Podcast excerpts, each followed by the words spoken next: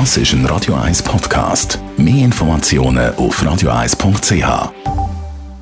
Bastian Baker's Stay, da auf Radio 1 an dem Dienstag, 6. November.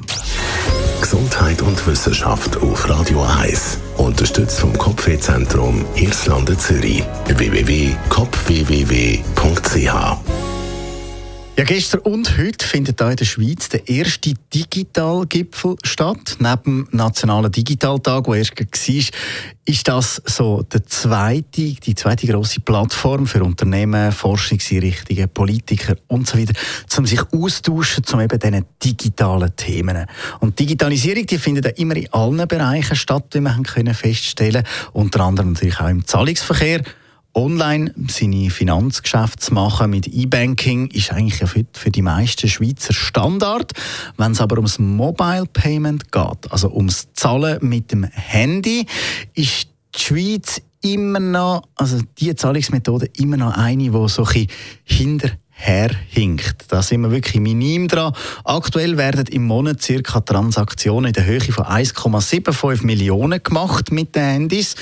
Das tönt jetzt nach viel Geld, ist aber gerade mal 0,5 Prozent von allen Zahlungen in einem Monat. Und von diesen Zahlungen werden bisschen mehr als 1 Million mit der App von Twint gemacht. Im Vergleich zum letzten Jahr hat Twint die Nutzerzahlen zwar können verdoppeln, aktuell benutzen das App über eine Million Kunden, aber das Jahr hat ein Drittel von ihnen noch keine Zahlung gemacht. Man hat sich also einfach mal angemeldet, aber irgendwie dem Ganzen doch noch nicht so vertraut. Weiter hat die Studie herausgefunden, dass vor allem Männer mit dem Handy zahlen.